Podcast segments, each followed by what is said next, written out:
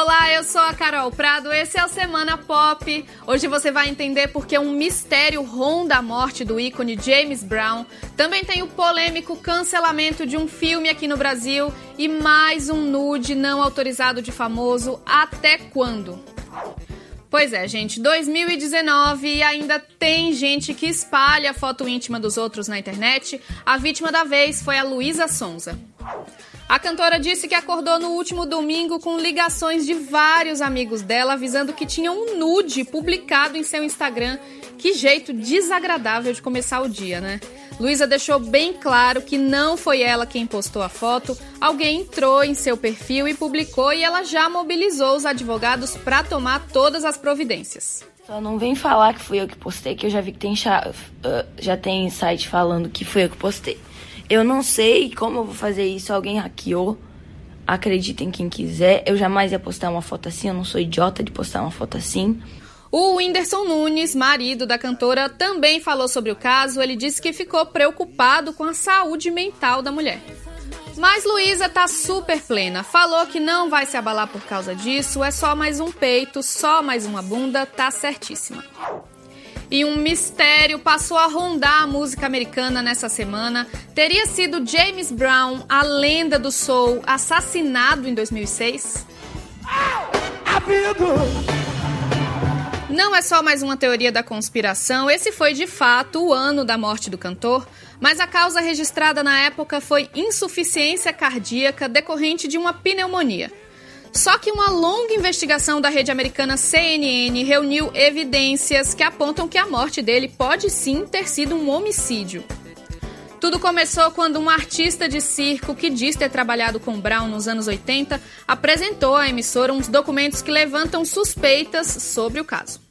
A CNN também falou com o médico que assinou o atestado de óbito do cantor e ele revelou várias desconfianças, disse até que chegou a pedir uma autópsia do corpo, mas que ela foi recusada por uma das filhas de Brown. Aliás, falando em mistério, ninguém entendeu muito bem ainda por que o filme Boy Erased, Uma Verdade Anulada, teve seu lançamento cancelado aqui no Brasil.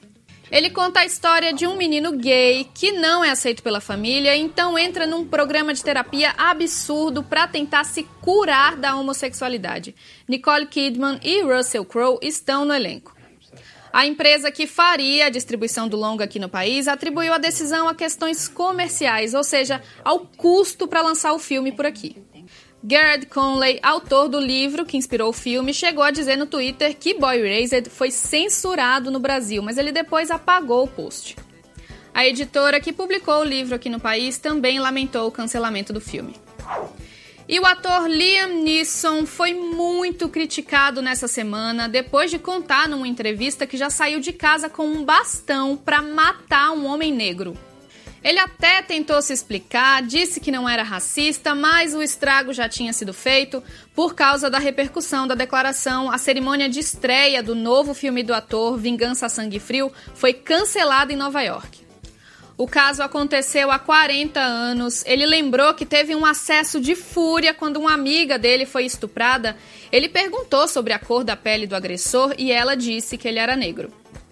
Nisson então passou dias indo para as ruas esperando se vingar do criminoso. Bom, o ator falou que se arrependeu do episódio, mas para se justificar, disse que teria tido a mesma reação se o criminoso tivesse qualquer outra cor de pele.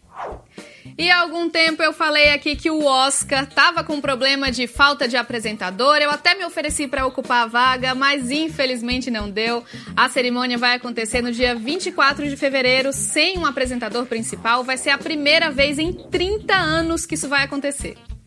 Lembrando que o comediante Kevin Hart tinha sido escalado para assumir o cargo, mas desistiu depois de ser criticado por causa de tweets considerados homofóbicos.